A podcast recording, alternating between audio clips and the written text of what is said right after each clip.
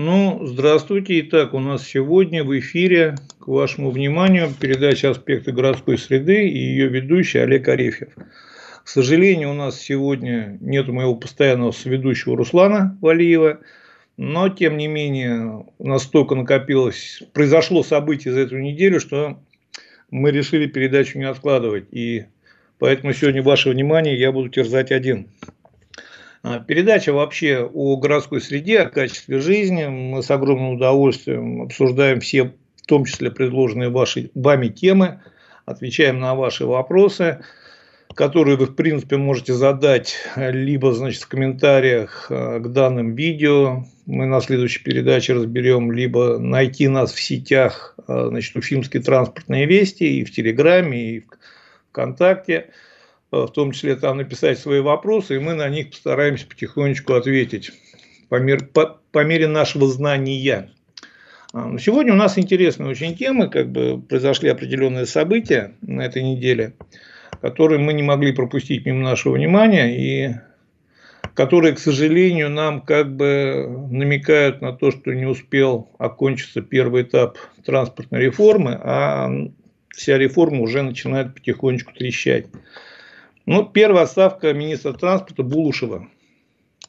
Тут я, наверное, хотел бы немножко уйти как бы чуть глубже, то есть вообще начать с малого министерства транспорта, с его функционала, то есть какую он роль играет в общественном транспорте, в городском и в республиканском, региональном. Вот. И даже для начала немножко, значит, как бы окунуться в историю. То есть у нас Министерство транспорта, ну как минимум в Башкирии, никогда не было полнофункциональным таким субъектом. То есть его, в принципе, постоянно к чему-то прилепляли. То есть это был какой-то такой чемодан без ручки, который куда-то постоянно пытались пристроить. А почему? После того, как мы, до того, как началась перестройка и вот начались все эти рыночные веяния и явления – основной функционал, будем так, Министерства транспорта у нас выполнял Баштатранс, вот, что касается перевозок общественным транспортом. И отдельно, значит, был вот городской МУЭТ, который занимался перевозками, значит, трамваями, троллейбусами. Они практически полностью решали все задачи, закрывали. И вот с того времени пошло вот такое вот как бы укоренилось и до сих пор не можем выветрить из своего сознания то, что Башавтотранс как бы стал на сегодняшний день обычным перевозчиком в ряду всех, но в нашем сознании он остается вот именно структурой, которая решает все вопросы. И самое страшное остается и в сознании чиновников.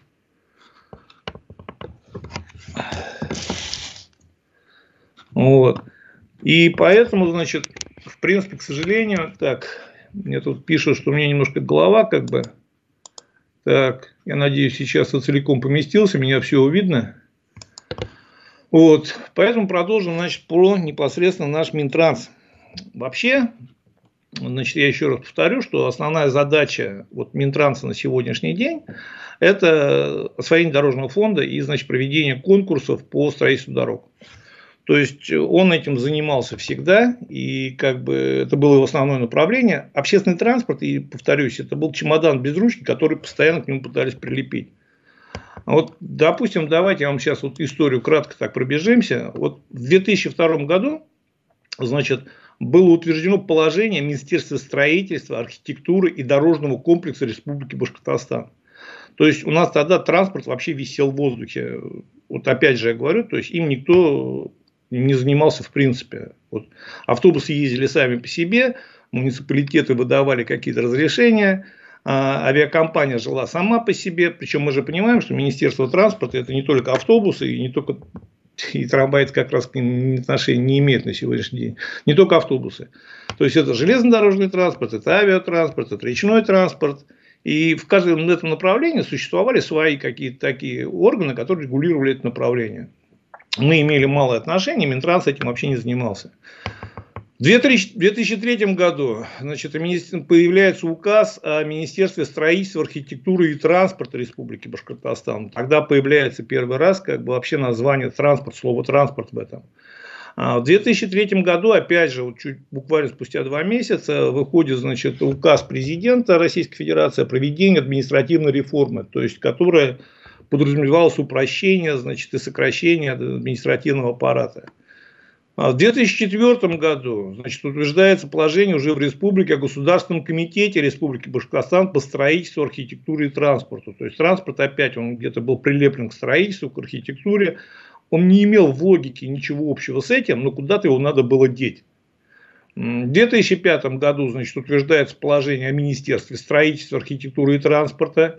И вот только в 2009 году а, значит, устанавливается, что Министерство строительства, архитектуры и транспорта Республики Башкортостан является уполномоченным республиканским органом исполнительной власти, осуществляющим организацию транспортного обслуживания населения пассажирским автомобильным, железнодорожным, водным и воздушным транспортом пригородного межмуниципального сообщения на территории республики. То есть, по сути, в 2009 году а, как-то закрепили вот этот функционал за министерством, что он вообще должен этим заниматься.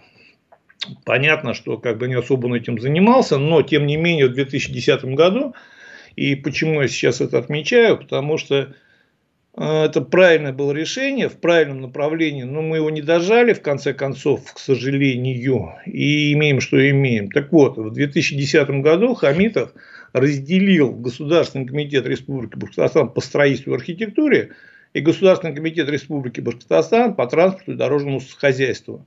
Вот с того момента, с 2010 года, относительно появилась структура вот в том виде, в котором мы сегодня ее имеем. Правда, при Алане Викторовиче она стала снова министерством. Но в любом случае это транспортно-дорожное хозяйство. При этом мы же понимаем, что дорожное хозяйство для них в любом случае в приоритете. Поэтому основные персонажи, которые там у нас появлялись и которые руководили этим министерством, они занимались в основном дорожным хозяйством. То есть там совсем другие деньги, там десятки триллионов рублей, а, которые шли на дороги, дорожный фонд, строительство дорог, ремонт дорог, и все были погружены только в это. Транспорт вообще никто не занимался. Относительно, будем так говорить, им заниматься начали с разным успехом, с разным, будем так говорить, желанием и напором где-то только в 2015 году, когда появился 220 закон, 220 ФЗ. И самое интересное, что вот когда мы говорили с вами, когда я говорил вам о том, что значит, непосредственно была правильная мысль разделения э, комитетов значит, строительства, транспорта и дорожного хозяйства, но тогда мы не дошли до логического финала. То есть нам, по идее, нужно было выделять э, отдельный комитет по транспорту. Почему? Потому что все-таки дорогами должны заниматься дорожники, а транспортом должны заниматься транспортники.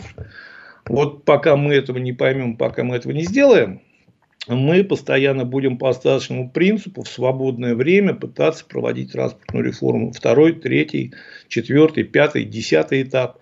Бесконечно. Потому что новая техника начнет ломаться, нам надо снова будет осваивать, покупать новую, опять отчитываться, ее передавать, ключи, наводить красоту. Тем не менее, когда ушел Алан Викторович, у нас же при Хабирове уже сменилось три министра транспорта. Сейчас а, четвертого ждем. Так вот, тогда прозвучали довольно-таки здравые мысли. Значит, я сейчас дословно прочитаю, потому что я сохранил тогда это высказывание. Очень надеялся, что его доведут до логического финала, но не довели. Значит, Алан Марзаев ушел сам, это высказывание Назарова. Подобрать человека сложно, отрасль непростая, тут нужен человек с хорошими данными администратора, так как разобраться во всех деталях отрасли фактически невозможно. А, может быть, есть смысл, вот сейчас э, как бы такая уже здравая мысль, дорожную отрасль транспорт разделить, если увидим, что есть два спеца, готовые взять эти направления отдельно. В результате э, появляется не два спеца отдельно, появляется один специалист, условно Булушев, который как бы принимает на себя эти обязательства, и в итоге полтора года, ну, сложно мне вот как-то я пытаюсь вспомнить, и пытался перед передачей вспомнить, какие достижения такие вот он провел, что-то либо сделал в области транспорта, кроме закупки техники, конечно, о которой мы много раз говорили, и которую рассматривать в качестве реформы вообще смысла нету. Вот. Но вот, тем не менее, у нас появился Булушев. Я не хотел бы сейчас, вот он написал в отставку, как бы озвучивается, что якобы причина в том, что сейчас по нашему Минтрансу работают силовые структуры очень серьезные, якобы с большим количеством нарушений. И вот это связано с его отставкой. Я не знаю, гадать не буду, документов не видел. Тем более я не хочу как бы вслед уходящему там вот э, злорадно ухмыляться. Ну, человек ушел, ушел, слава богу, что не нанес уж катастрофического вреда отрасли. И поэтому можно сейчас только единственное погадать, в принципе, кто может как бы занять его место и что нам ждать дальше. А занять его место сложно сейчас будет найти человека, потому что мы до Булушева искали. Э, сколько-то, я не помню, несколько месяцев мы ожидали министра транспорта. А сейчас будет еще сложнее. Почему? Потому что на тот момент его обязанности исполнял Виктор Михайлович Жульков. Сейчас по определенным причинам, всем известным, то есть он тоже находится под следствием, он исполнять обязанности не может. Колебанов Александр Викторович, по нему поговорим отдельно, наверное, во второй части программы, но это тоже не вариант. Дальше, значит, идут из замов, которые могли стать исполня... исполняющими обязанности Минакова Любовь Викторовна. Это человек из Красногорска, которого привезли вместе с командой Хабировой, которого поставили, насколько я понимаю, непосредственно в Минтранс – для того, чтобы она контролировала закупки, потому что мы же понимаем, что десятки миллиардов и закупки там довольно-таки серьезные. А, она тоже однозначно, не потому что она там плохая или хорошая, а просто потому что ну, она не потянет этот функционал, просто не потянет технически, физически, еще что-то. Остается, значит, последний зам, Гарипов Руслан Ринатович, которого вы назначили исполняющим обязанности – я как бы о нем ни плохого, ни хорошего сказать ничего не могу. Я просто понимаю, что вполне возможно он неплохой человек. И не исключаю, что он может стать хорошим специалистом, но только стать и только в перспективе. Сегодня он специалистом, который способен потянуть и именно контролировать вот такой большой объем финансовых средств, проходящих через министерство, не способен, ну реально не способен. Поэтому, да, поставили, да, исполняющим обязанности в связи с тем, что у нас вообще реальный кадровый швах в министерстве и больше просто некого было. Кого, значит, пророчат на это место? Я почитал, я честно говорю, я не знаю, вот у меня нет моих прогнозов никаких вообще. То есть я даже не могу предположить, кого сейчас могут посадить в это кресло. Но если вот мы читаем наши башкирские СМИ, как бы их прогнозы, то первое, значит, было, что могут вернуть или уговаривают вернуться Тимура Мухметьянова. Это тот министр транспорта, с которого мы начинали. А, товарищ очень деятельный, очень активный, и в памяти уфимцев остался, наверное, как такой кодовой кличкой Турникетыч. А, потому что он пытался привезти сюда из Москвы снятые там с автобусов турникеты, установить к нам.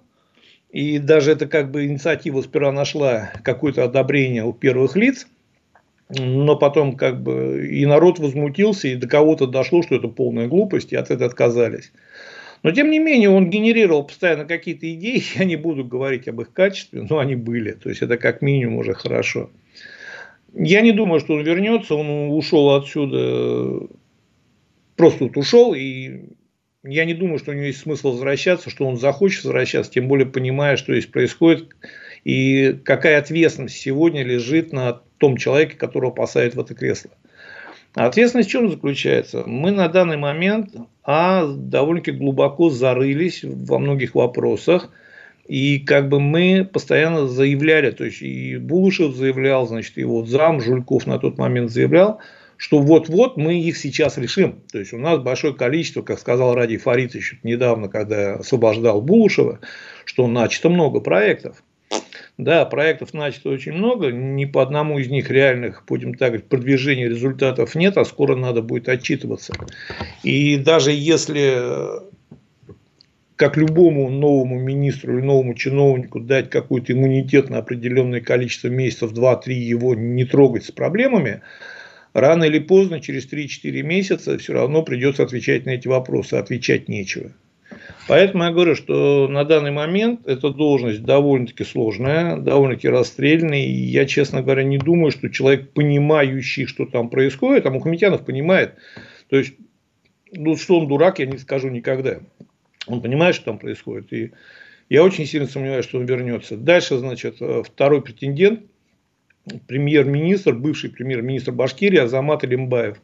Илимбетов, прошу прощения. В июле он возглавлял федеральное казенное учреждение, управдор Забаркали Росавтодора. Ну, вот как вариант, по мне так, если реально из этих трех ниже, которые буду перечислять, кандидатур будут выбирать, то да, это, наверное, самая вероятная кандидатура, просто потому что он дорожник. А почему дорожник там в приоритете, мы уже в самом начале как бы обсуждали. Вторая кандидатура, которая предлагается СМИ и обсуждается СМИ как возможно, это Ильдар Юланов, который сейчас возглавляет Башкир-Автодор. Сильно очень сомневаюсь. А, по одной простой причине. Он очень неплохо себя чувствует в Башкир-Автодоре, прекрасно себя чувствует. Он понимает все проблемы, будучи, потому что он в свое время был вице-мэром Уфы по транспорту, и он понимает всю проблематику. То есть, это человек не тот, который думает, что сейчас можно прийти шашкой махнуть, он понимает, что реально сейчас в отрасли ну, швах. И здесь, я думаю, он сам не пойдет, хотя я не исключаю такой вариант. То есть, Вполне возможно, но опять же у меня большие сомнения. Ну и последний кандидат, которым считают наиболее вероятным, называют СМИ, это Мансав Низакаев, то есть который возглавляет с 2002 года по сентябрь 2002 года возглавлял транспортную директору, а с 20 сентября руководит Центром организации дорожного движения. Но мы уже говорили в самом начале, то, что приоритет у министерства – это дороги. То есть, человек, который руководит организацией дорожного движения транспортной дирекции, не факт, что соответствует тем критериям, основным требованиям, которые сейчас требует министерство. Что со своей стороны скажу? Ну, наверное, ни один из этих трех э, людей, я не вижу их вот как люди, которые реально смогут что-то решить и прийти, что-то сломать, что-то переломить, что-то перенастроить. Будем ждать, я думаю, что в ближайшем будущем, потому что, еще раз говорю, то, что распределение этих дорожных фондов не оставят под контролем Гарипова однозначно слишком слаб для этого. Еще раз говорю, я не говорю, что он плохой или хороший, просто чисто профессиональной точки зрения. Поэтому будут максимально быстро искать. И у меня почему тут лично мое впечатление, что появится какой-то неожиданный персонаж, которого мы либо не видели, либо не знали, либо не слышали, как вот Булышев – а, вообще же никто не мог предположить, что вот именно Буша возьмут там из бизнеса, приведут и посадят министром. При этом сама практика назначения коммерсантов э, на госдолжности, как минимум в Башкирии, в России есть успешный опыт, интересный опыт. Есть люди, которые пришли из бизнеса и неплохо справляются своими обязанностями на, в ролях вот, чиновников, крест чиновников. А, в Башкирии, к сожалению, вот опыт, первый, насколько такой громкий опыт был от греков, и мы знаем, чем это закончилось. Ну и второй Булышев, ну и мы опять теперь уже знаем, чем закончился это. Вот, теперь, значит, непосредственно вот история с Клебановым и как бы непосредственно с транспортной реформой. А, пришла новость, сразу скажу, пока я не могу говорить, что это, что это достоверная новость, потому что я ее прочитал а, в одном из пабликов – Правда, написана она была очень так аргументированно, и поэтому, как минимум, мы решили ее обсудить. Еще раз повторю, я далеко не уверен, что это может произойти по ряду причин. С другой стороны, я совсем не исключаю, что это может произойти. А мы все помним, что в прошлом году, в конце прошлого года, мы, когда начали воевать частников, убирать пазиков с дорог, городских, то Ради Фарид сказал, что я сейчас свистну из Москвы, прибежит табун перевозчиков, займет, сделает, все будет работать по правилам, по нашим требованиям и покажет, как надо. Свистнули, пришел автомиг. А, при этом мы понимаем, что одновременно с автомигом, практически одновременно, чуть раньше автомига, появился как раз господин Клебанов. То есть, это человек, который курировал автомиг, который имеет прямое отношение к автомигу и на которого, в принципе, на тот момент возложили как раз вот обязанности контроля, регулирования и организации транспортного обслуживания. То есть, вот пришел человек, который понимает, у нас теперь будет зам-транспортник, и он нам сейчас телевизор наладит и все будет показывать. В течение года, ну, я бы не сказал, что автомик был хуже всех. Конечно, было к нему очень много вопросов, но в последнее время началось большое количество аварий, к нему начали реально возникать вопросы. Я вот перед, прочитаю вам, зачитаю дословно то, что в паблике, как бы претензии к нему, которые высказываются. Постоянно ДТП с данными маршрутами, которые побили все рекорды. Да, согласен, то есть э, автомик, к сожалению, наверное, он, ну, как минимум по открытым данным, которые я видел, да, самый перевозчик с самым большим количеством ДТП. Значит, второй момент. За ремонт автобусов врезается заработная плата водителей, которые после начинают класть все монеты себе в карман, намного больше, соответственно, организация значительно не досчитывается прибыли. Вот здесь поверю абсолютно. Почему? Потому что у меня лично было твердое убеждение, что автомик заходит в город под обещание либо брутоконтрактов, когда им будут платить фиксированную сумму, а, либо каких-то серьезных субсидий и компенсаций. И даже где-то в середине, по-моему, этого года их провели, как бы соглашение с ними заключили о компенсации перевозок э, льготных граждан. То есть ни с одним частным перевозчиком такого соглашения не было, с ними было. Но тем не менее, мы понимаем, что у них нет ни ремонтной базы, и ремонт, соответственно, приходится осуществлять постоянно в сервисах, что дороже. А, приходится мыть автобусы где-то в сервисах, причем это опять же дороже, потому что нет своей мойки. Своей базы они так не обзавелись, они стоят в поле, как пришли, стояли, ради Фаридович приехал их как бы хвалить, постоял в поле, их похвалил, так они и стоят дальше в поле. Естественно, конечно, это не может не сказываться на себестоимости услуг. И вот в это я, да, поверю. И здесь, скорее всего, у меня даже впечатление, что если в итоге они уйдут, то уйдут они не потому, что их как бы выгнали и посчитали плохими перевозчиками, а потому что их начинают пытаться поддавливать, и они для себя, скорее всего, сами не видят перспектив в Башкирии, потому что они видят, какое здесь болото, что ничего в итоге не решается. Собрать кассу чисто с маршрута не совсем, видимо, у них получается. И это сложно было бы ожидать при такой цене проезда. Каких-то дополнительных компенсаций от республики они не получают, судя по всему, даже по соглашению. Поэтому получают либо немного, либо не все. Поэтому, да, я поверю в то, что, значит, вот чисто посчитав экономику, они сказали, ребята, нам Уфа не интересно, мы сейчас забираем автобусы, у нас есть еще несколько направлений, которые надо усилять, усиливать этими автобусами, и их заберут. Не исключаю. Дальше, значит, третье. На некоторых ИЗС данные маршруты просто не обслуживают из-за долгов. Поверю. Почему? Значит, потому что не потому, что значит, автобус заезжает, э, водитель идет с наличными в кассу, ему говорят, мы тебя обслуживать не будем, потому что у вас много долгов.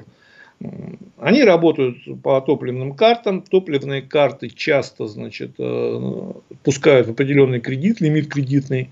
Когда его выбираешь, надо его пополнять, либо карты блокируются. Не исключаю, вполне возможно, такое и есть. По крайней мере, я говорю, я это допускаю, еще раз говорю. Ну и, значит, управление транспорта города вынесло предписание о внесении рейсов, согла... о выполнении рейсов согласно выданным разрешениям, но данное предписание перевозчикам игнорируется. Поэтому уже готовятся документы о лишении лицензии, возобновлении движения 290 а, маршрута. Лишение лицензии, ну, здесь как бы очень такой интересный момент. Либо, значит, здесь вот неправильно сформулировано, либо вообще очень интересно. Я бы понял, если бы лишили свидетельства, потому что мы же понимаем, что иерархия документов такая. Значит, перевозчик получает лицензию, на основании которой он может работать на маршрутах в любом городе. Но для того, чтобы выйти на маршрут, он должен победить в этом городе в конкурсе и получить свидетельство. То есть свидетельство работы на маршруте. Вот я понимаю, если его лишат свидетельства, это одно. Если его лишат лицензии, учитывая то, что автомик как бы так и не выделил самостоятельную структуру в Уфе, а его лишат лицензии, то, соответственно, этот автомик, а он работает еще в нескольких городах Российской Федерации, будучи лишенным лицензии, не сможет работать и там. И здесь, скорее всего, все-таки вот это описка. То есть, как бы не совсем правильная подача информации источникам, хотя, я говорю, сформулировано довольно-таки грамотно. Но будем наблюдать. Лишение свидетельства вполне возможно. У нас уже есть примеры в Башкирии, как бы они научились, они умеют это делать. Но что интересно, мы же повторяемся, что господин Клебанов, по сути своей, как бы его основная задача была настройка транспортной системы, и вот основным козырем был этот автомик, который пришел, сейчас будет работать как надо. Если мы признаем, то есть город признает, мы-то уже признали давно, если город признает о том, что значит, он не работает так, как надо, и он не работает, э, соответственно, с теми правилами, как Ради Фаридович говорит, которые наши требования мы выставили, то тогда, значит, это, в принципе, является, ну, как минимум, а, крахом транспортной реформы. То есть, все, что мы делали, мы не сделали ничего, по сути. И уже новые автобусы, как мы говорим, мне каждый день пишут, звонят из разных гаражей, ребята, автобусники. Они говорят, новые автобусы не едут вообще. То есть, вот новые которые называются антисанкционные уже после вот этих санкций, выпущенные из новых комплектующих, собранных на коленке часто, они не едут. И получается, что транспортная реформа на швах, и тогда у нас по факту вообще возникает вопрос о необходимости самого Клебанова на этом месте. Потому что если автомик уходит, а, у него особо смысл его присутствия в Минтрансе теряется. А, дальше, значит, пятый пункт. У Минтранса, видимо, начинаются серьезные проблемы. Недавняя отставка главы Минтранса на фоне уголовного дела может привести нас к новым интересным событиям, новостям. Приведет однозначно. То есть, здесь можно даже не гадать, и поэтому тем для разговоров в ближайшей передаче у нас будет достаточно. Никаких проблем с ними не будет. Но я говорю еще раз, вот если это все правда, то есть у этого есть реальные предпосылки, то есть все, что написано, имеет основание и высокая аварийность, и проблематичность кассы, сбора кассы у них, и их рентабельность, и отсутствие обещанных еще чуть не в начале года а, контрактов, которые они очень рассчитывали, на которые им выгоднее работать и удобнее, потому что там они гарантированно получают деньги. И перспективы этих брут контрактов, я говорю, нету. Как бы нас не обещали их завтра, завтра, завтра, их нету. Эти в ближайшем будущем Сейчас вот если не обсуждать сами брутоконтракты, то перспективы на них перехода нету. Поэтому будем наблюдать обязательно. И, конечно, как бы в ближайших передачах, при первых появлении каких-то новостей, мы будем вам сообщать. Так, вопрос. Значит, вопрос про оплату проезда. У нас за городом оплата до Нагаева 70 рублей, Федоровка 70 рублей, Шамонина 90 рублей. По расстоянию как до Черниковки, до центра, а оплата в три раза больше. Как формируется такая стоимость? Объясню очень просто. Дело в том, что город... стоимость проезда в городском сообщении формируется непосредственно мэрией устанавливается мэрией. Это регулируемый тариф. То есть город говорит, что я считаю, что, допустим, управление транспорта совместно с тарифным комитетом, с руководством города говорят, что мы понимаем, что условно там 40-50 рублей реальная себестоимость билета на сегодняшний день, это много. И, допустим, жители города не потянут, то есть у нас же есть еще социальный стандарт, то есть затраты жителя города не должны превышать определенный процент от его среднедушевого дохода. И они устанавливают тариф, условно, вот там, допустим, 33 рубля. А разницу между вот стоимостью 33 рубля и реальной себестоимостью проезда город доплачивает. То есть это должно быть так. У нас немножко все сложнее. Это можно отдельную передачу делать как-то в Башкирии. Там по хитрым схемам компенсации идут. Но это регулируемый тариф, когда город устанавливает стоимость и доплачивает перевозчику за и вот на регулируемом тарифе между значит, его реальной себестоимостью и стоимостью проезда. То, что вы перечислили, это значит Федоров, Нагаева, Шамонин, это уже межмуниципальные маршруты. То есть э, Ими занимается Минтранс, и там регулирования на данный момент никакого нету. То есть там перевозчик выставляет полную себестоимость и по сути своей имеет право назначать любую цену. На него даже Минтранс не может влиять. То есть Минтранс не может ему указать, что ты должен установить, допустим, цену 50 рублей. Почему? Потому что тариф нерегулируемый. Если он скажет так перевозчику, перевозчик скажет, а ты мне между 50 рублями и 90 рублями тогда разницу доплачивай. А, Минтрансу доплачивать нечему, и в Минтрансе сейчас даже нет людей, которые могли бы составить как-то правильно логику. Какой выход? Очень простой. То есть выход Минтранс должен непосредственно заботиться основными, самыми популярными маршрутами, в том числе, где ездит много людей на работу, с работы, и регулировать там тариф, то есть ставить регулируемый тариф, допустим, не больше там, 50 рублей или 55, это разговор отдельной стоимости, какая должна быть. Но пока там тариф не регулируемый, перевозчик имеет право устанавливать любой тариф. Конечно, у Минтранс э, морально и административно будет поддавливать в сторону снижения, но больших рычагов у него нету. Вот. Я надеюсь, ответил на этот вопрос. Кстати, вот про цену. А давайте я вам расскажу сейчас коротенько. механизм формирования цены, вот, допустим, Москва. Мы же любим обсуждать, что смотрите, как в Москве хорошо. В Москве, да, неплохо. Понятно, что в Москве совсем другой бюджет, совсем другие деньги. А, с другой стороны, я не уверен, что если бы у нас такие деньги были, у нас бы было так же хорошо с транспортом. Но, с чего я начал? В Москве появятся новые проездные для школьников, студентов. То есть, это результат работы с, гра... с грамотным тарифным меню.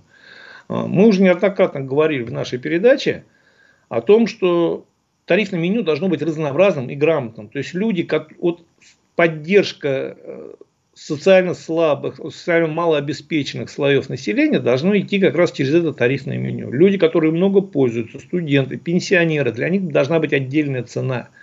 А люди, которые могут платить, пускай платят. Я еще раз говорю, я приезжаю в любой город, и даже если в автобусе, я зайду в автобус, будет хороший, чистый, просторный автобус, где я сяду на сиденье, я могу заплатить 100 рублей. Для меня это не проблема. Есть такие еще люди, которые могут заплатить 100 рублей совершенно спокойно. Вот мы и вот такие люди, они должны платить 100 рублей. А пенсионеры, вот как в Москве школьники, вот смотрите, месячный проездной для Москвы в метро для студента и школьника 470 рублей. На всем наземном транспорте на месяц проездной 300 рублей. То есть вот школьник, студент за 300 рублей может весь месяц ездить на любом наземном общественном транспорте, никаких проблем. То есть, даже если мы берем там, например, Башкирии, например, Уфы, где цены ниже как бы по умолчанию, то дешевле даже уфимских, любых смелых ожиданий. Ну и единый, значит, проездной на все, на метро, значит, и на общественный транспорт 715 рублей – но обычно школьники или студенты, они как бы все-таки выбирают одну. И, допустим, вот если школьник, это все-таки не ехать на другой конец Москвы на метро, это все-таки, скорее всего, наземный транспорт, 300 рублей, то есть более чем а, доступная цена. Причем, если взять в сравнении вот Екатеринбург, там единый для студентов 1900. То есть мы понимаем разницу, да, то есть Екатеринбург и Москва. Вот там единый 715, там 1900. Это результат вот работы именно с тарифной политикой, настройки тарифной политики. Чего у нас не делается совсем, поэтому у нас до Шамонина стоит там, условно, не Шамонина до года 70-90 рублей, а на то же расстояние в другую сторону может стоить 30-40. Потому что просто, ну, грубо говоря, этим никто серьезно не занимается. А теперь пройдемся как бы быстренько по новостям. Есть много интересных новостей, на которые я обратил внимание. Первое, значит, Минкульт Башкирии потратит на 7 автобусов в лизинг 135 миллионов рублей. Вот вообще не понимаю, зачем Минкульт Башкирии покупать 7 автобусов. Либо нам просто очень понравилось покупать автобусы, и Минкульт тоже решил как бы тоже купить автобусы. Смотрите детали, тонкости в чем. Мы понимаем, что Минкульту автобусы не нужны каждый день. То есть, это не те автобусы, которые каждый день будут работать с утра до вечера. А, соответственно, их будем так, КПД использования будет там периодически от случая к случаю. И при этом эти автобусы где-то должны стоять, где-то должны обслуживаться, а, должны работать водители, медкомиссия, техос... Э, э, предрейсовый осмотр и все остальное. Кто там этим будет заниматься, я не понимаю. То есть, вот это общественный транспорт, на который надо получать лицензию. То есть в Минкульте сейчас должно появиться отдельное, будем так либо направление, либо отдел, который будет заниматься этими автобусами. А, у нас есть прекрасно Баштатранс, и он справляется. Баштатранс на аутсорсинг выделяет автобусы, при необходимости может выделять автобусы. Точнее, должен выделять автобусы, что он может сейчас сложно сказать, потому что, я говорю, автобусы даже новые стоят. Но я не совсем понимаю, потому что, значит, Понятно, что два автобуса, значит, написано, что поступят э, в Башкирскую государственную филармонию имени Ахметова, по одному в Башкирский государственный театр оперы и балета, Стерлитамакский государственный театр, театральное концертное объединение, Сибайский государственный башкирский театр драмы, э, Нефтекамскую государственную филармонию, Словацкий государственный башкирский драматический театр. Я понимаю, насколько я лично понимаю, что эти автобусы именно для выездных каких-то гастролей. Но я же еще раз говорю, гастроли это не постоянная такая непостоянной деятельность, то есть не каждый день они с утра по многу ездят, в один приехали, быстренько выступили, в другой приехали, они приезжают куда-то, гастролируют, возвращаются. Для этого более чем достаточно заказывать автобус у Баштатранс, это и поддержит Баштатранс, и будет в итоге дешевле. Почему? Потому что, я говорю, купить эти автобусы в лизинг это одно, А дальше к этому лизингу надо еще их обслуживать, надо их куда-то ставить, надо их ремонтировать. А, должны быть специалисты, которых ну, в Минкульте быть не может по умолчанию. Но, видимо, я говорю, вот покупать автобусы очень нравится. И бюджет республики выделяет, значит, начальная цена контракта 135 миллионов. И, значит, вот выделяет бюджет республики эти деньги. Не знаю, говорю, сложно мне вот это как бы обсуждать в связи с абсурдностью определенной. А сейчас немножко смешного такого. Вот пришла новость буквально с утра, вот я к эфиру, когда одевался, красился, зубы чистил, волосы мыл. Значит, вкусный точка. Все мы знаем, да, вот это вот такой у нас пришел на смену Макдональдсу. Сейчас внимательно. Сообщила, что зимой, этой зимой для обогрева электробусов будут применять отработанное фритюрное масло из ресторанов сети. Первое, значит, скажу, что не такой уж это абсурд. То есть, вот это вот заявление, как бы, может, первое, непосвященному человеку показать, что вообще дичь полная. Нет, не совсем абсурд. Почему? Потому что а, электробусы обогреваются на сегодняшний день. Большая часть, я знаю единицы, которые пытались перевести на электрообогрев, а большинство электробусов ездит на батарейках, но при этом имеет отдельный бак для солярки – и имеет отдельные обогреватели типа Вибаста, которые работают на солярке, которые обогревают салон. Потому что если мы сейчас в зимний период еще переключим обогрев на батарейки, на батареи, то этот автобус вообще далеко никуда не уедет. Зимой и так повышенный расход, и так повышенная нагрузка, а если еще обогрев автобуса включить на эти батареи, они разряжаться будут моментально. Поэтому это и было много разговоров, что когда мы как бы говорим об экологичности электробусов в Москве, что вот ура, ура, смотрите, как мы заботимся. При этом у других автобусов, в том числе европейских, дизельных либо газовых, есть требования к экологическому классу, к выбросам. А вот эти печки, автономки, которые стоят в автобусах, у них никакого экологического класса нет. И несмотря на весь их малый размер, прожигая солярку, они могут выбрасывать в атмосферу вредных веществ больше, чем двигатель. И все говорили, ребята, а в чем вообще вот смысл? Ну, как бы у нас с электробусами вообще понятие смысла рек кто связывает, это другая история, абсолютно московская чисто. Вот, хотя сейчас пытаются ее копировать другие города, будем наблюдать и, скорее всего, смеяться. Так вот, возвращаясь к чему? Отработанное масло, вообще вот э, подсолнечное, при определенных условиях, оно может служить топливом. То есть, оно может заменять непосредственно дизель. И такие случаи, как минимум такие двигателя, работающие на подсолнечном масле, я знаю. А, просто как бы мы понимаем, почему это не применяется массово, потому что, ну, во-первых, подсолнечное масло само по себе свободно на дороге не валяется. То есть то есть не настолько много, чтобы сейчас заправлять ими машины. А во-вторых, это по цене намного дороже. Ну и в-третьих, нет инфраструктуры, где мы можем это заправлять. Но, пример, я говорю, дизель, простой обычный дизель может работать на подсолнечном масле. Поэтому, соответственно, автономка, я не исключаю, там немножко другой принцип работы в автономке, не, не, не как у двигателя дизельного, но я как не, не исключаю, тем более мы же понимаем, что отработанное как раз вот это масло фритюрное, оно, ну, девать-то его некуда. И это логично было бы, если это возможно именно использовать в УБАС. Но опять вопрос в экологических выбросах, то есть что будет прогорать, что будет вылетать в атмосферу. Ну, как минимум, новость я просто посчитал интересной, поэтому вам о ней рассказал. Еще одна интересная новость, как бы перекликается с тем вопросом, который нам задала девушка, на который я попытался ответить. Значит, автобусы дальнего следования во всей, по всей Испании станут полностью бесплатными в 2023 году. Вот теперь вам с этой информацией как-то надо будет дальше жить. А, значит, этот шаг является частью инициативы правительства по сокращению выбросов загрязняющих веществ в городах Испании, а также снижению бремени, вызванного ростом инфляции. Не, не скажу, что значит, автобусы будут вообще просто бесплатно. Подошел, сел и поехал. Значит. Э, суть в чем? С 1 января пассажиры смогут воспользоваться пропусками или билетом на 10, 20, либо 30 поездок, которые будут совершать бесплатно. То есть им будут выдаваться, то есть все остальные будут платить, как и раньше, но будут пассажирам, жителям, я не знаю в какой пропорции, я ради интереса, опять же эту новость увидел вот только сегодня, я ее копну и посмотрю, мне интересно самому, вполне возможно будет всем выдаваться, вполне возможно кому-то как-то надо будет подтвердить необходимость, но будут выдаваться по 10, 20, 30 поездок совершенно бесплатно, они будут пользоваться автобусами, в том числе железной дорогой. В Испании, я говорю еще раз, теперь вам с этой информацией жить как-то дальше. Вопрос, опять же, пришел. Вопрос, кто...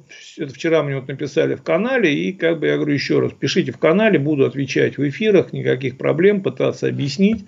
Значит, вопрос, кто все-таки курирует транспортную реформу в республике и почему нет общего взаимодействия между администрацией города и региона в вопросах транспорта? Вопрос очень хороший, на него никто не даст ответа, в том числе в нашем правительстве. А, понимаете, вот у нас в правительстве вот и на уровне региона, и на уровне города. Вот вопросы общественного транспорта на сегодняшний день – это не те вопросы, с которыми они с утра просыпаются в голове, как их решить. То есть, это вопрос для них десятый, если не дальше в списке они о нем вспоминают только когда что-то происходит. Вот что-то срочно, либо появилась возможность получить деньги, либо, значит, что-то произошло. Срочно надо собрать совещание, срочно значит, собрать какую-нибудь рабочую группу и что-то ответить. Все остальное время толком никто не занимается и не думает об этом. Потому что вот мы живем в старой логике, когда значит, мы сгрузили все полномочия на Баштатранс, он сам у нас устанавливает маршруты. То есть, когда читаешь, Баштатранс изменил маршрут, Баштатранс запустил новый маршрут. Да Юр, он не имеет права ничего этого делать. То есть, это делает все заказчик, город. А Баштатранс это исполнитель, который в том числе на этот маршрут должен попасть по конкурсу. Но я объяснил уже, почему у нас логика такая, что Баштатранс у нас все. Это очень кривая логика. И, к сожалению, не потому, что у меня вот какие-то претензии к Баштатрансу, а просто мы не начнем ничего менять, пока мы не поправим свою логику. Город и непосредственно еще такой тоже момент. Мы говорили не раз в своих передачах о том, что городом занимается город перевозками муниципальными в каждом муниципалитете, то есть Бирск, Стерлитамак, их администрация занимается городскими перевозками внутри города. Всеми межмуниципальными перевозками, то есть, допустим, вот Уфа, как вот девушка опять же задавала, почему туда, в Федоровку или еще куда-то, это уже, если это значит, относится к межмуниципальным маршрутам, это занимается Минтранс. И тоже здесь определенная кривая логика. Почему? Потому что, значит, э, вообще, по идее, если мы должны выделять хотим выделять и хотим понимать, что все должно быть централизовано, должна быть отдельная структура, которая занимается всеми перевозками. Это как минимум будет единая логика, единые подходы, единые стандарты, единое понимание, и в том числе относительно прозрачности бюджета. Но к прозрачности бюджета, к сожалению, у нас, я так понимаю, никто не стремится, поэтому, ну, вот так вот, так и будет. Про вопрос опять. Гарипов заявил о том, что Уфа должна купить 40 троллейбусов, и их стоит ждать. Вопрос. Нет, не стоит. Говорили об этом многократно. А, заявлять им больше сегодня нечего. Поэтому они таскают этого мертвого ишачка по площади и всем рассказывают, что он рано или поздно должен побежать. Он не побежит никуда. Объясню еще раз. Постараюсь сделать это довольно-таки коротко, потому что есть еще темы мы в свое время хотели всех обхитрить. То есть мы захотели срезать дорогу через лес, сделать более прямой и быстро дойти до цели, всех обманов. Но в итоге в этом лесу заблудились. Непосредственно мы как бы решили, чтобы на конкурсе, потому что, еще раз говорю, есть определенная процедура. То есть, если регион решил закупить троллейбусы, либо город решил закупить троллейбусы, он должен объявить процедуру конкурсную, на которую имеют возможность заявляться другие производители. Так вот, понимая, что у ТТЗ есть достаточное количество конкурентов, как минимум один из них Трансальфа, который и имеет возможности по цене подвинуть и поучаствовать, и вообще довольно-таки скандальный товарищ, то есть он подает жалобы на все закупки и везде воюет со всеми, скандальная компания – и понимая это, мы решили, значит, себя обезопасить, то, что гарантированно ТТЗ мы купим, и что, значит, там немножко по цене мы можем повыше сделать, чем даже в конкурсе, а, заключить офсетный контракт. Офсетный контракт, его суть очень простая, то есть э, производитель гарантирует вложение определенных серьезных денег в производство на территории региона, а регион гарантирует у этого производителя в благодарность условно за вложенные им деньги – без конкурса купить определенное количество техники.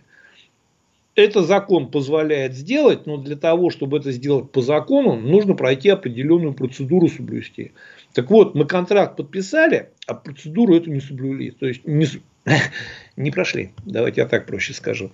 Вот. И в итоге получается то, что этот контракт на сегодняшний день не действительно. Его надо либо переконтрактовывать, при этом согласно контракту ТЗ должен вложить серьезные деньги в развитие производства. А куда он будет вкладывать?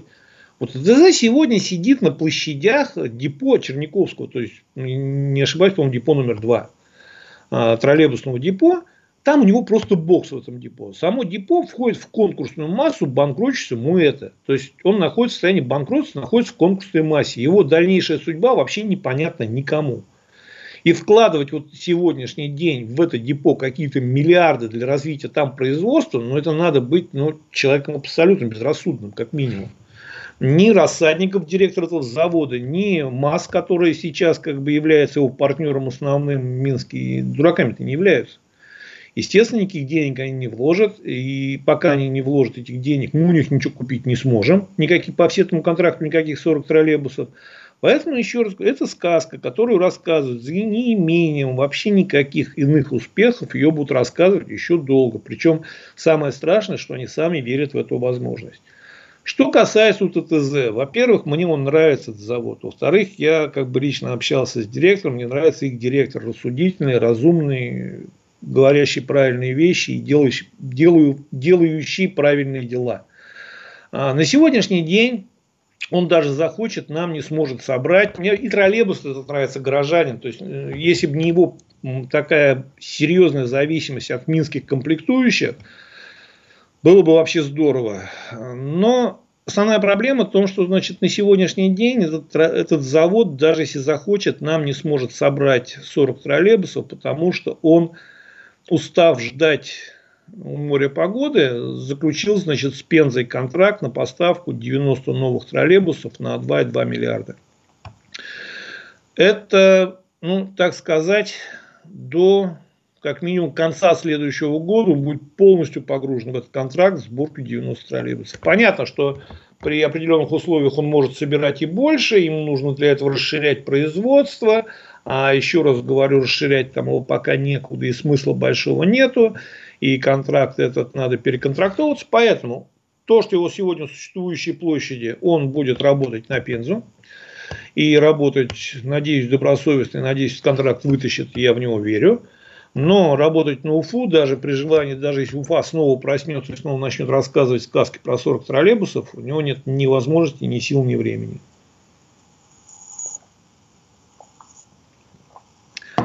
Дальше еще отвечаем сегодня, сегодня на все вопросы отвечу. Вот. Дальше будем уже как бы в следующей передаче что-нибудь интересное придумаем. Но еще раз повторю, вы можете писать, можете задавать как бы тему передачи, мы с огромным удовольствием это будем обсуждать. Итак, что можете сказать о машине Москвич-3? Ну, о машине Москвич-3 я не могу сказать ничего по одной простой причине, потому что такой машины не существует. Вот если мы завтра подойдем к деревянному туалету и напишем на нем краской библиотека, библиотекой от этого туалет не станет. То есть вот то, что мы прикрепили шильдик на китайский автомобиль, и москвичом от этого не стал. То есть это как был автомобиль Jack GS4, так и остался Jack GS4. А, при этом уже есть официально как бы и видео в интернете, уже все смеются.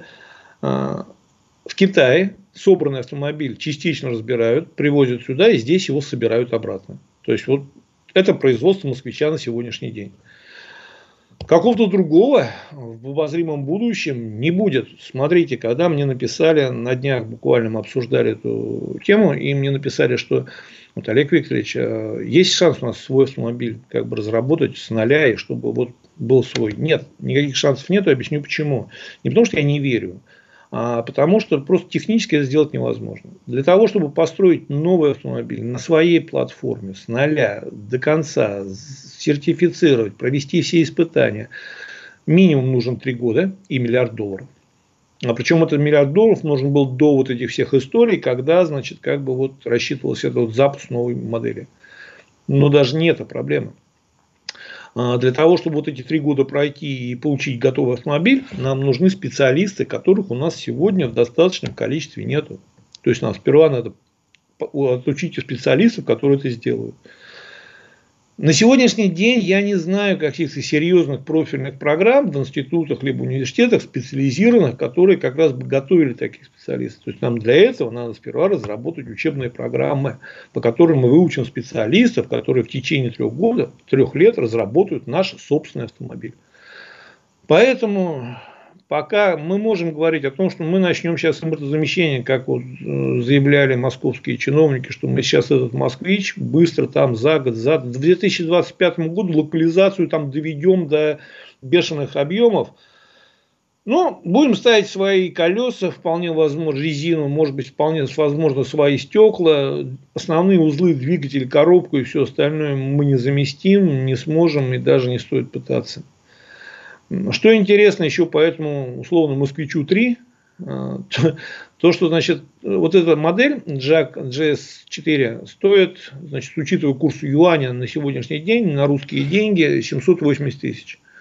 При этом после московской сборки, как бы, когда приворачивают несколько деталей на место, он стал, начинает стоить 1 миллион 600 тысяч. Вот в принципе, бизнес шикарный. Мы покупаем по 780 тысяч, причем это как бы условно мы говорим розничную цену по официальным данным, а если мы напрямую с завода еще оптом берем, она еще дешевле будет. А здесь продаем по миллион шестьсот. Почему нет? Бизнес шикарный. Для... Я понимаю, почему сейчас с москвичом такая суета, деньги-то хорошие.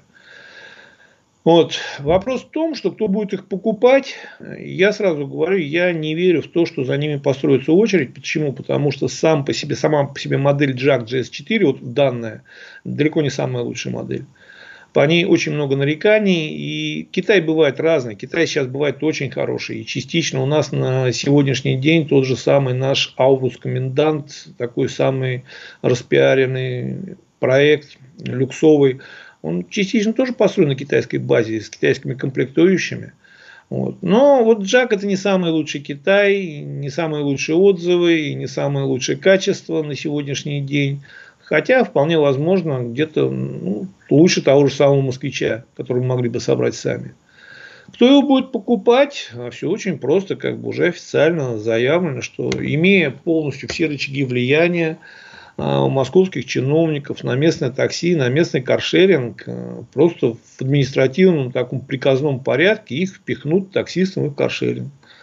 Даже вот есть уже определенная новость, которую, опять же, я вчера вечером прочитал, когда к эфиру готовился, вспоминал все, что помню.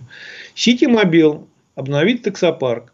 По данным СМИ, завод в 2023 году передаст в такси 2000 автомобилей, оснащенных бензиновыми двигателями. Помимо этого, представители сетимобилей добавили, что в планах компании есть пополнить таксопарки электромобилями. Сейчас ведутся переговоры о поставках электрокаров марки и валют. Ну и валюта это еще такая история тоже отдельная, это обсудим. Ну вот и все просто. То есть мы берем как бы бизнес вообще шикарный.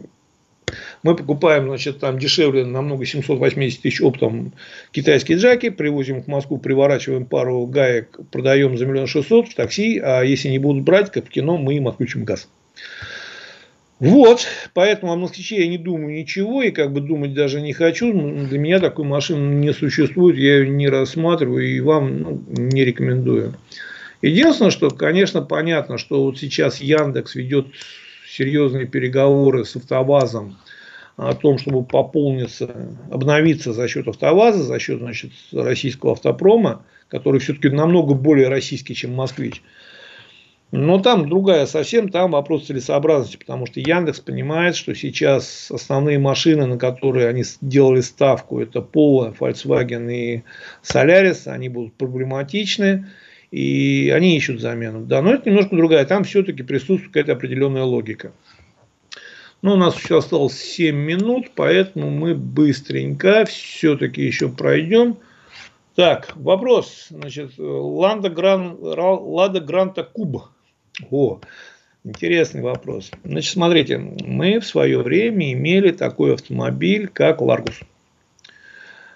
А, автомобиль, который использовался в основном э, пассажирский Ларгус, то есть который использовался в основном как э, автомобиль междугородного, часто нелегального такси.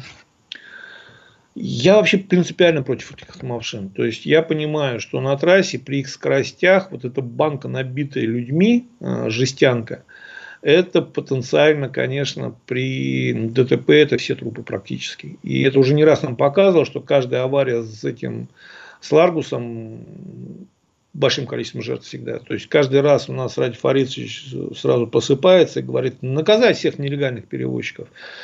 А, какое-то время пошумят, кого-то схватят. При этом я, когда приезжаю в Уфу, прихожу на центральный рынок, они совершенно спокойно стоят, ни от кого не прячутся. Прям выходишь вот э, перед магазином. Раньше Матрица была, я сейчас там не знаю, какой магазин. Совершенно спокойно на остановочке стоят в ряд, ждут клиентов, никто с ними не борется, прекрасно себя чувствуют.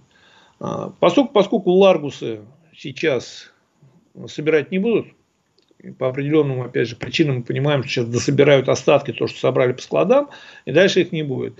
Сразу же появилось такое очень интересное предложение, вот, Лада Гранта Куб. Вы можете зайти, вот транспортный вестник, я говорю, Уфимский транспортный вестник, у меня там есть фотографии, я размещал в свое время и могу обновить сегодня еще.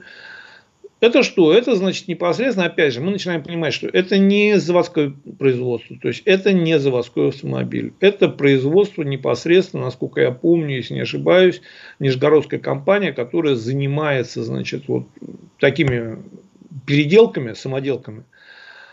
Как они заверяют, что, значит, я сейчас даже зачитаю, машина создана на удлиненной и усиленной основе Лада Гранта.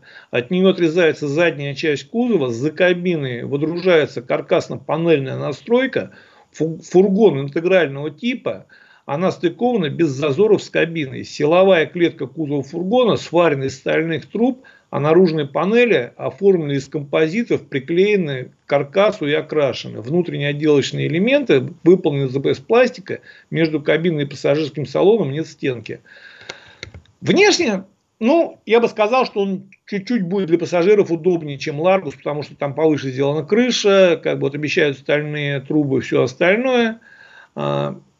Причем, значит, колесная база машин увеличена до, 300, до 3050 мм, стандартного седана Лада Гранта 2476. Пассажирская, весь, пассажирская версия Лада Гранта Куб в базовом исполнении с комплектацией с 1.6 двигателем э, будет стоить непосредственно 1749 рублей, а обычная пятиместная, то есть это восьмиместная, а обычная пятиместная 1699. Еще раз говорю, я против таких машин в принципе в использовании как а, вид общественного транспорта. То есть я другой понимаю, такси взял одного, двух пассажиров за по расценкам такси, тогда это не будет массово, это будет такой вот люксовой услугой. Поехали в другой город, люди, кому срочно надо, либо не хотят пользоваться. Использование вот таких вот душегреек, душегубок, а, набивая вот эту маленькую консервную банку, 8 человек сажает туда еще с вещами, но мы будем иметь постоянно большое количество трупов на дорогах. Не дай бог, вот мы в этом году, понятно, что по количеству ДТП мы уже, в принципе, на грани, по количеству смертей на дорогах на грани. И мы, учитывая то, что сейчас начинается декабрь самый сложный сезон, ну, дай бог, на, по минимуму останемся в тех пределах, которые поставлены, как бы задача поставлена. Но я боюсь, что мы их перешагнем. И если, не дай бог, не случится ничего такого, что очередная, допустим, Ларгус не вылетит на встречку и несет с собой большое количество жизней. Я против таких машин, но, с другой стороны, мы понимаем, что людям надо на чем-то ездить. То есть, у нас на сегодняшний день, мы же всю транспортную реформу постоянно говорим о нашем городе, что вот в городе нас так, в городе мы хотим то, в городе мы автобус покупаем. А многие населенные пункты, даже вокруг Уфы, будем так говорить, в радиусе 100 километров, они не связаны регулярным транспортным сообщением с городом. Вот, ну, нету автобусов оттуда. И оттуда ходят либо нелегальные газельки, люди готовы хоть на чем надо в город приехать, надо из города уехать. Либо вот такие ларгусы, либо еще что-то. Поэтому для того, чтобы все-таки от них отказаться и я вообще, еще раз говорю, я сторонник того, чтобы на трассе ездили только автобусы большого класса, даже не газели, даже не форды. Почему? Потому что скорости э, в результате аварии большой автобус имеет больше шансов э, дать шансов выжить пассажиру. Маленький автобус всегда шансов намного меньше. Мы помним, опять же, недавнюю эту аварию, когда сразу большое количество в самосвал на остановке.